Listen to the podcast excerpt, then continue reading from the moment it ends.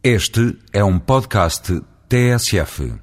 E na edição de hoje do Voz Europa, a Eurodeputado Edith Estrela explica o que é a estratégia de Lisboa. Em 2000, eh, Portugal presidiu eh, ao Conselho da União Europeia, no tempo do engenheiro António Guterres, e apresentou a estratégia de Lisboa, eh, que tinha como grande objetivo tornar a economia europeia mais, como mais competitiva e mais dinâmica do mundo até 2010 eh, com base no conhecimento, na ciência, nas novas tecnologias e na inovação, naturalmente garantindo a coesão social.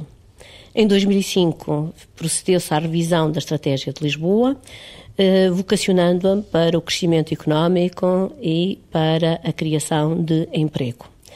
Digamos que a Estratégia de Lisboa continua hoje como. Eh, o caminho que a União Europeia deve seguir uh, para enfrentar os desafios da globalização. Voz Europa, edição de Alexandre David.